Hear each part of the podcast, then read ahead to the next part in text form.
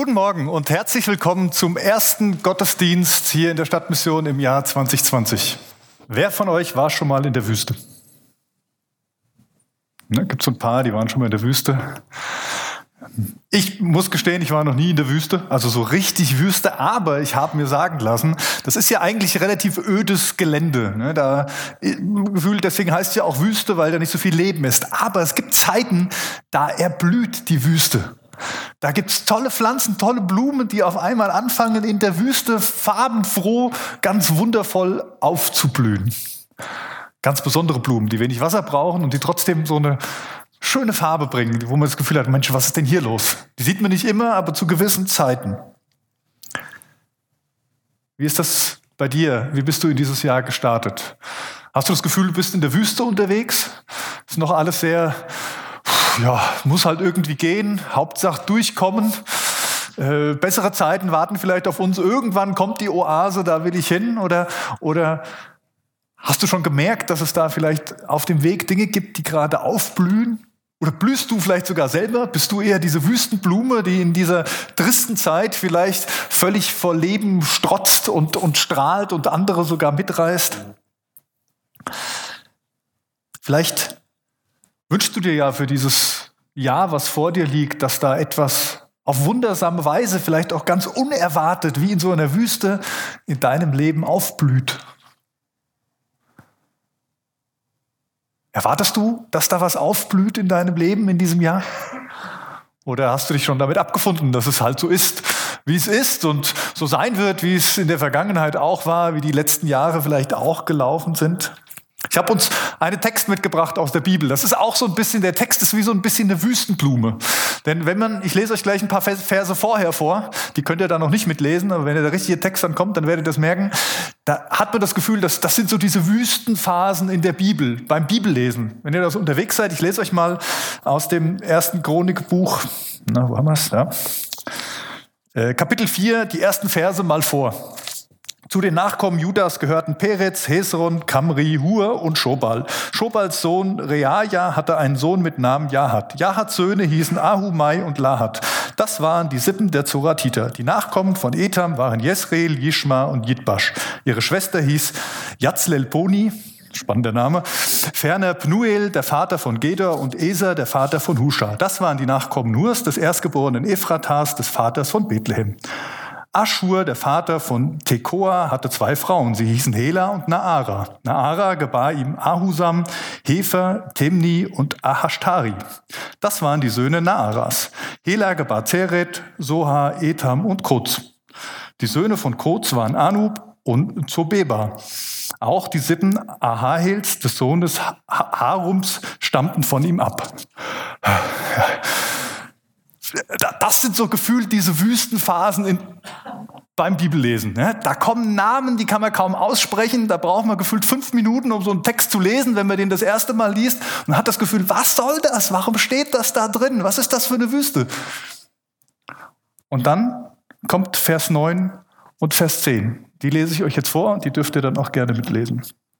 Da heißt es, ein Mann namens Jabez, aber war angesehener als alle seine Brüder. Seine Mutter nannte ihn Jabez, denn sie sagte, ich habe ihn unter Schmerzen zur Welt gebracht. Er war es, der zum Gott Israels betete. Segne mich doch und erweitere mein Gebiet. Sei bei mir mit deiner Hand in allem, was ich tue. Bewahre mich und halte Übel von mir fern, damit kein Schmerz mich trifft. Und Gott erfüllte ihm seine Bitte. Und dann geht's weiter mit Kelub, der Bruder von Schuha, war der Vater von Mehir und dieser war der Vater von Eshton. Eshtons Söhne hießen Betrafa und so weiter und so fort. Also inmitten dieser Geschlechtsregister, wie man das so schön nennt, diese Aufzählung gewisser Nachkommen von irgendwelchen schwierigen Namen, inmitten dieses Textes kommt auf einmal, kommen diese Verse rein, die von Jabez erzählen und das Gebet des Jabez entfalten. Wir wissen sonst nichts über diesen Jabez. Also das ist die einzige Passage in der Bibel, wo dieser Jabez vorkommt.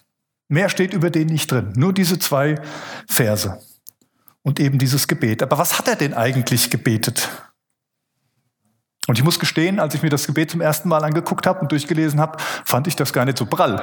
Ich weiß nicht, wie es euch gerade ging, als ihr das gehört habt, weil irgendwie hatte ich das Gefühl, ist das nicht ziemlich egoistisch, was der da betet? Segne mich, erweitere mein Gebiet, ich, mich, mir. Ja, kennt ihr diese Dinge, wo du das Gefühl hast, es dreht sich nur um ihn? So beim ersten Lesen. Es scheint nur um ihn zu gehen. Das ist doch das, was wir auch kennen, was in unserer Gesellschaft doch irgendwie ganz oben steht. Hauptsache, ich krieg meine Schäfchen ins Trockene. Hauptsache, mir geht's gut. Hauptsache, ich bin versorgt. Und wir haben doch gelernt, dass, wir, dass das doch nicht unsere Haltung ist, oder? Es geht doch nicht nur um uns gehen, sondern wir sind doch hier für Gott unterwegs und, und auch für die anderen Menschen und das ist doch wichtig. Ja, klar. Aber wir erfahren in diesem Text noch zwei Dinge über Jabez und die sollten uns aufmerksam werden lassen. Das erste ist, er war angesehener als seine Brüder. Er war angesehener als seine Brüder. Ich weiß nicht, wer genau die Brüder waren, aber wahrscheinlich auch ein paar von denen, die da vielleicht aufgezählt wurden oder werden. Und das zweite ist, und Gott erhörte sein Gebet. Was hatte Gott einen schlechten Tag? Hat er eine Wette verloren oder warum erhört er dieses Gebet? Vielleicht steckt in diesem Gebet doch mehr drin, was auf den ersten Blick so egoistisch anmutet, vielleicht gar nicht so ist. Vielleicht ist das sogar ein recht hilfreiches Gebet, weshalb es auch innerhalb dieser ganzen Aufzählungen dann doch herausgehoben wird. Und vielleicht macht es sogar Sinn, dieses Gebet noch mal ein bisschen intensiver unter die Lupe zu nehmen. Und das möchte ich gern mit euch tun heute Morgen. Wir schauen uns einfach mal miteinander an, was dieser Jabez so betet. Als erstes betet er, segne mich. Der erste Punkt, segne mich. Wir müssen hier genau hinhören. Jabez betet nicht, Gott segne, was ich will. Er betet auch nicht, Gott segne, was ich tue, sondern er sagt, segne mich. Mich, Jabez. Mich, ganze Person. Alles, was mich ausmacht. Das kann unter Umständen auch Segnungen einschließen, die wir aus menschlich-irdischer Sicht gar nicht als Segnungen wahrnehmen. Also es kann sein, dass Gott uns segnet auf eine Art und Weise, wie wir sagen würden, oh, das habe ich aber nicht gewollt. Das war aber gar nicht das, was ich mir ausgesucht hatte. Aber das, ist, das schließt Jabez auch in sein Gebet mit ein. Und ich glaube, es ist ein gutes Gebet, was er hier spricht, weil dadurch automatisch auch andere gesegnet werden. Wenn du betest, segne mich, dann werden dadurch automatisch auch andere gesegnet. Kennt ihr gesegnete Menschen? Ja, vielleicht kommt euch ja jemand vor Augen und sagt, oh, das ist so ein gesegneter Mensch. Da habe ich das Gefühl, der ist wirklich damit mit Gottes Segen unterwegs und das ist gut. Und ehrlich gesagt, man ist doch gerne mit diesen Leuten gemeinsam unterwegs, oder? Man, man, man mag das, bei denen zu sein. Die tun einem gut, die strahlen so, so eine Ruhe aus, so einen Frieden, so eine, so eine gute Gelassenheit, so eine Geborgenheit. Gesegnete Menschen werden automatisch zum Segen für andere Menschen. Das ist so, denn Gott segnet durch Menschen. Zu Abraham sagt er ganz am Anfang, ich will dich segnen und du sollst ein Segen sein. Zwei Dinge der gleichen Medaille. Du kannst nicht von Gott gesegnet sein und nicht auch zum Segen für andere werden. Wenn du es ernst nimmst mit diesem Segen, wenn du dich nicht völlig dagegen wehrst, ja, das mag vielleicht auch gehen, aber wenn du wirklich darum bittest und Gott dich segnet, dann wirst du andere segnen. Ich glaube, es ist ein sehr gutes Gebet zu beten, Gott segne mich. Vielleicht ist es auch das Gebet für dich zu Beginn dieses Jahres 2022. Ganz einfach, ganz kurz. Nur diese Bitte. Segne mich. Und eigentlich könnte man an dieser Stelle auch einen Doppelpunkt machen bei diesem Gebet des Jabez. Denn die anderen Punkte, die jetzt kommen, die sind eigentlich Teil oder Folge dieses Gebets, Folge dieses Segens, den er von Gott erbittet. Das zweite, was er betet, heißt, erweitere mein Gebiet. Erweitere mein Gebiet. Also hier geht es nicht um klassisch feindliche Übernahme. Ja? Also nicht das Annektieren von irgendwelchen Ländereien. Das ist nicht Putins Gebet, das ist das Gebet des Jabez. So. Es geht darum, dass Gott deine Grenzen weiten kann. Es geht um deine Grenzen. Es geht nicht um die Grenzen von anderen, sondern es geht um darum, dass Gott vielleicht deine persönlichen Grenzen weiten möchte und dass er es kann. Zum Segen für dich und zum Segen für andere. Hier im Weiten dieser Grenzen zeigt sich eigentlich erst der Segen, den Gott auf dein Leben legt. Das ist so, wenn Gott dich segnet, dann werden Grenzen erweitert. Dann wird dein Gebiet erweitert. Auf ganz unterschiedlichen Ebenen in deinem Leben. Und eigentlich geht es hier auch um die Frage, traue ich Gott das überhaupt zu? Indem Jabez das, Jabez das betet, sagt er auch, Gott, ich traue dir das zu, dass du mein Gebiet erweitern kannst. Was erwartest du von Gott? Das, was Jabez hier betet, ist ein Gebet gegen die Zufriedenheit. Es ist ein Gebet gegen das Arrangieren und gegen das Abfinden mit mir selbst und den äußeren Umständen. Erweitere mein Gebiet, ja, ist ein mutiges Gebet, durchaus. Es kann mich unter Umständen ziemlich herausfordern. Heraus vielleicht auch aus meiner Komfortzone. Erweitern bedeutet, es entstehen neue Möglichkeiten. Es entstehen neue Gelegenheiten. Es entsteht vielleicht auch neue Verantwortung. Vielleicht trauen wir Gott das auch gar nicht zu, weil unser Glaube auf unsere Möglichkeiten begrenzt ist. Vielleicht reduzieren wir Gott sogar auf unsere Begrenzungen. Hey, also, das kannst du mit den anderen machen, aber ich bin da nicht der Richtige für. Also ist vielleicht nicht immer so bewusst, aber diesen, diesen Satz höre ich ganz oft wenn man mit Menschen über das Reich Gottes spricht und was vielleicht alles möglich wäre und was man tun könnte. Ja, aber ich nicht. Reduzieren wir manchmal Gott auf unsere Begrenzung? Hans-Peter Reuer hat zu diesem Text mal gesagt, wer wenig erwartet, bekommt wenig. Wer viel erwartet, bekommt viel. Klingt so banal. Klingt so irgendwie so eine zu einfache Rechnung, oder? Es geht um unsere Haltung. Es geht um die Frage unserer Erwartung.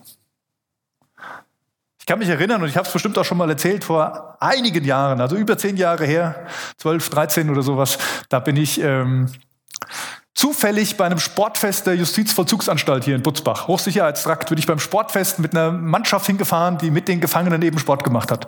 Und so habe ich meinen ersten Kontakt gekriegt mit dieser Anstalt und ich habe gemerkt, das hat mich nicht losgelassen. Irgendwas hat mich berührt. Extrem beeindruckendes Erlebnis in diesen alten Gemäuern mit den ganzen Sträflingen, die da standen, wie man es aus den Hollywood-Filmen kennt, an der großen Mauer. Ähm, ähm, ja. Und dann aber gemerkt, im, im Sport machen mit denen, ey, das sind Menschen. Das sind Menschen, die haben ihre Geschichten, die haben ihre Vergangenheit.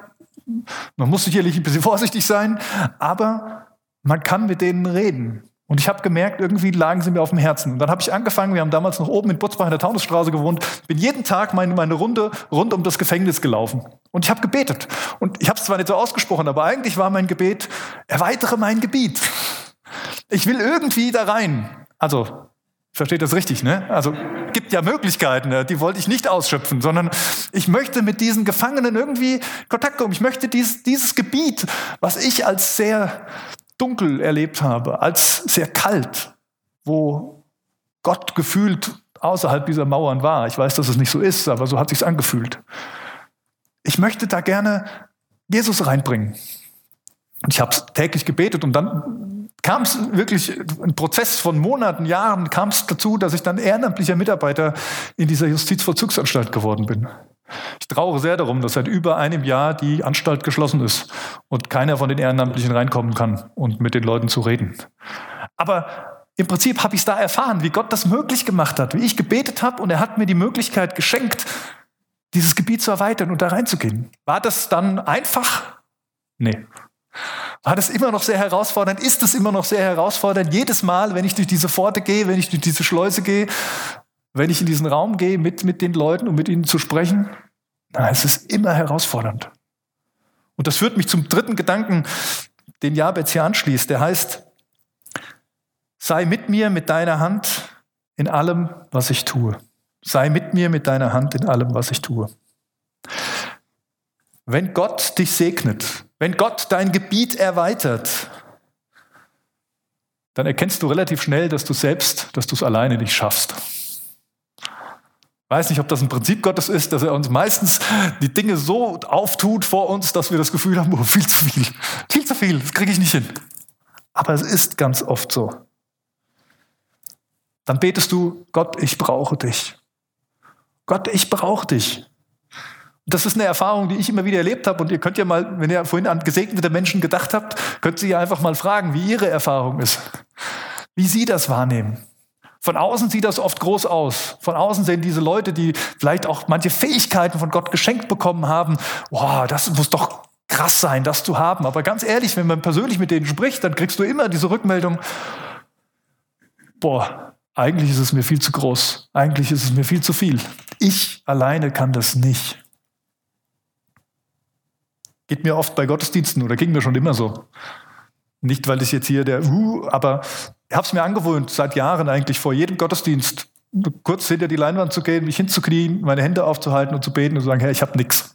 Ja, ich habe nichts. Ja, ich habe versucht, meine Hausaufgaben zu machen und was vorzubereiten. Aber das, was hier was transportiert wird, das bin nicht ich, sondern das bist nur du. Du musst reden. Sonst passiert nichts. Und das Spannende ist, dass Gott sagt, okay, ich das immer wieder erleben darf, dass Gott sagt, okay, ich, ich mache das. Ich mache das. Ich brauche nur dich.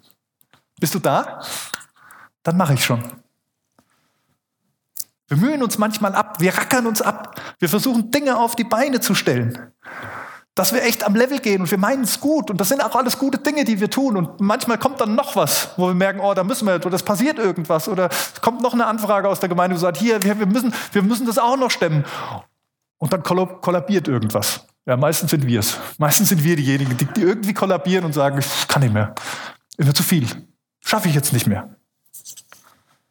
Vielleicht denkt Gott sich dann in diesen Augenblicken, ja, jetzt kann ich endlich mal tun. Vielleicht kommt der Conny jetzt mal zu mir und ich kann mal tun. Und er versucht nicht die ganze Zeit zu machen. Wenn wir Jesus unser Leben geben, ja, das, was wir beim Abendmahl feiern, ein Stück weit ja auch bekennen, zu sagen, ich gebe dir mein Leben, ich vertraue dir mein Leben an, dann ist die logische Konsequenz, dass wir eigentlich die Kontrolle nicht mehr haben. Kontrollverlust, das wollen wir nicht gerne. Das ist, fühlt sich für uns schwierig an und aus menschlicher Sicht auch völlig nachvollziehbar. Aber was diese Dinge angeht, ist es eigentlich so, dass Gott sagt, ich will die Kontrolle haben. Und wenn Gott die Kontrolle hat, dann kann es sein, dass du nächstes Jahr in Afrika bist. Das ist so das, das, das klassische Bild. Ne? Klar, alle, die mit Jesus unterwegs sind, die landen irgendwann in Afrika. Nein, ist natürlich nicht so. Aber es kann sein. Es ist möglich. Wenn Gott die Kontrolle in deinem Leben hat, dann kann es sein, dass er dich herausfordert.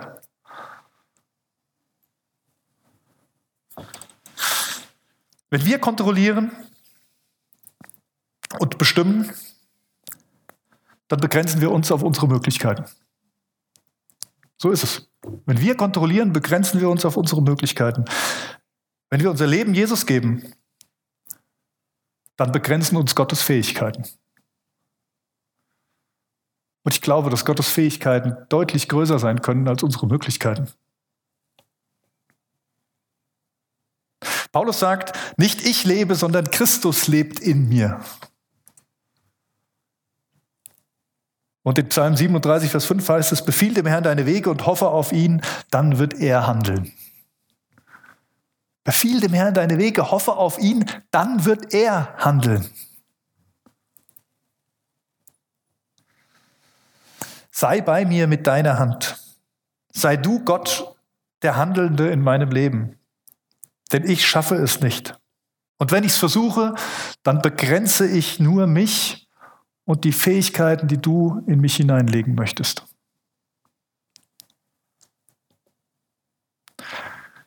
Der vierte Aspekt des Gebets, die, den Jabez betet, heißt, bewahre mich und halte übel von mir fern. Bewahre mich und halte übel von mir fern. Wenn Punkt 1 bis 3, also segne mich, erweitere mein Gebiet, sei mit mir mit deiner Hand, wenn das in deinem Leben läuft, wenn das gegeben ist, dann erfährst du Gegenwehr. Das ist auch eine Erfahrung, die eigentlich alle machen, die irgendwie diese Schritte gegangen sind. Dann kommt irgendwas, dann regt sich etwas, weil es einen Gegenspieler gibt. Die Bibel nennt ihn den Durcheinanderbringer. Ja, der Volksmund nennt ihn einfach Teufel. Da gibt es jemanden, der was dagegen hat. Dass du und vor allen Dingen, dass durch dich andere gesegnet werden. Dass sich da was multipliziert, dass da Segen weitergegeben wird, dass da Menschen zu Jesus kommen, ihm begegnen und verändert werden. Meistens nehmen wir diesen Durcheinanderbringer in unserem Leben nicht so direkt wahr. Aber er zerstört Menschen. Und vor allen Dingen zerstört er Gemeinschaften. Da ist er richtig gut drin. Und am liebsten so, dass wir gar nicht merken, was da los ist. Am liebsten so, dass wir es gar nicht verstehen, was da gerade passiert.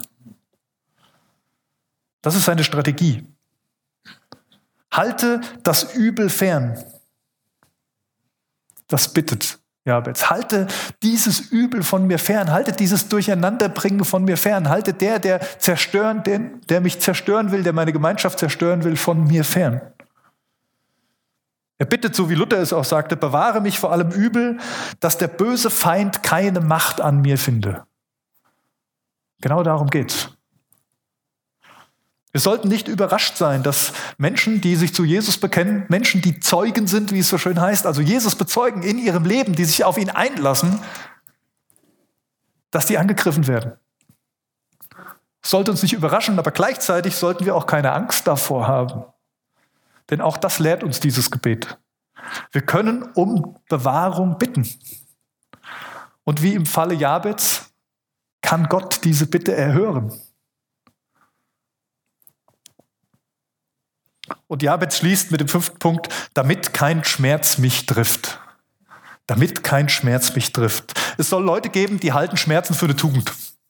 Habe ich gehört gehöre ich nicht dazu. Also so nach dem Motto, je mehr ich leide, desto mehr bin ich Gottes Kind. Desto besser ist meine Nachfolge. Halte ich nicht viel von, würde ich auch sagen, stimmt nicht unbedingt. Ich muss gestehen, ich habe noch nie für Schmerzen gebetet und habe auch nicht vor, es zu tun. Für Jabez steht hier allerdings noch ein bisschen mehr dahinter. Schmerzen sind so etwas wie der Fluch in seinem Leben, wenn man das mal so sagen darf. Seine Geburt war wohl schwer, hat Schmerzen verursacht. Vielleicht gab es Komplikationen, sodass seine Mutter ihn Jabez nannte. Hebräisch übersetzt, er macht Schmerzen. Cooler Name, oder? Er macht Schmerzen. Pädagogisch vielleicht nicht so wertvoll, seinem Kind so einen Namen zu geben, könnte man dann auch als Stigmatisierung bezeichnen oder sowas. Aber Jabez bleibt da nicht stehen. Er lässt es nicht über seinem Leben stehen. Er macht Schmerzen. Er ist der, der mit Schmerzen verknüpft ist. Nein, er will damit nichts zu tun haben. Er weist es von sich. Diese Pfeile, diese Nadelstiche sollen einfach an ihm vorbeifliegen. Er ist sich dessen bewusst, dass, dass diese da sind und dass er verletzlich ist aufgrund seiner Geschichte, aufgrund dessen, wie er geprägt ist. Aber er betet auch da um Bewahrung und darum, dass diese Nadelstiche, diese Pfeile an ihm vorbeifliegen. Segne mich, erweitere mein Gebiet, sei mit mir, mit deiner Hand bewahre mich vor Übel und lass die Schmerzenspfeile an mir vorbeifliegen. Und jetzt kommt der Knaller nach diesem Gebet, da steht einfach da, und Gott erhörte sein Gebet. Und Gott erhörte sein Gebet. Trau dich zu beten. Trau dich zu beten und erwarte. Jesus erfreut sich bester Gesundheit und er möchte segnen. In Jakobus 4 heißt es, ihr habt nichts, weil ihr nichts bittet. Punkt. Der große englische Prediger des 19. Jahrhunderts, Charles Hatton Spurgeon, er schrieb, es ist ein mutiges Wort, aber es ist wahr. Der Herr existiert und lebt zum Wohle seiner Kinder. Ein mutiges Wort, aber wahr. Der Herr existiert und lebt zum Wohle seiner Kinder. Und weiter schreibt er dann, wofür gibt es eine Quelle? Ähm, ah, wofür gibt es eine Quelle außer dafür, dass der Durstige seinen Durst stillt? Wofür gibt es einen Hafen, als dass Schiffe vom Sturm Sicherheit finden und anlegen? Wozu kam Christus, als dass arme, schuldige Menschen zu ihm kommen, Leben finden und die Fülle von ihm erwarten?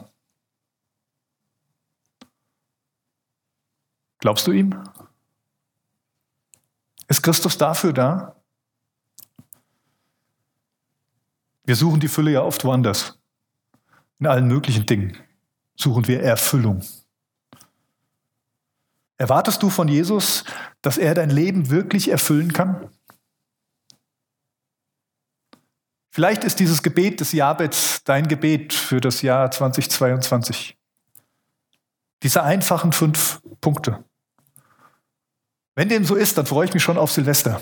Dann lade ich dich jetzt schon ein, zu merken, wo dieses Gebet bei dir in Erfüllung geht, wo Gott dich segnet, wo er dein Gebiet erweitert, wo er bei dir ist mit seiner Hand, wo er dich bewahrt, das Übel von dir fernhält. Da freue ich mich darauf, wie du berichten kannst, was du erlebt hast mit deinem Gott in diesem Jahr. Möchte ich jetzt zum Abschluss gerne einladen, dieses Gebet mit mir zu beten, wenn du magst. Einfach dieses Gebet zu sprechen, dieses einfache Gebet des Jahrbetts und es vielleicht zu deinem Gebet zu machen für dieses Jahr. Und Gott zuzutrauen, dass er dein Leben wirklich segnen kann. Du darfst gern mitbeten, wenn du willst, darfst du auch aufstehen zu diesem Gebet, ist dir ganz frei. Jesus Christus, ich danke dir von Herzen, dass du mit uns in dieses neue Jahr gehst. Ich danke dir, dass du unser Herr bist. Ich danke dir, dass du uns siehst und dass du uns kennst, dass du unsere Begrenzungen kennst, dass du aber auch deine Fähigkeiten kennst. Ja, und ich wünsche mir so sehr, dass wir erleben, dass du unser Leben erfüllst mit all dem Segen, den du für uns hast. Herr, und lass uns nicht müde werden, darum zu bitten. Und so bete ich für mich und für alle, die jetzt dieses Gebet mitsprechen. Herr, segne mich. Segne uns. Erweitere mein Gebiet. Sei du bei mir mit deiner starken Hand.